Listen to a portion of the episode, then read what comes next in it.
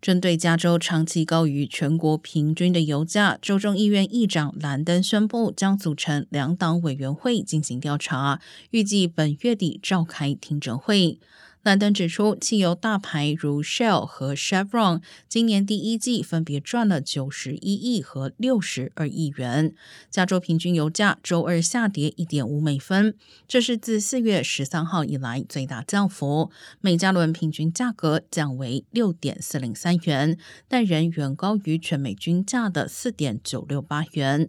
汽车俱乐部的专家指出，过高的油价迫使需求下降，因此近日油价微幅下跌。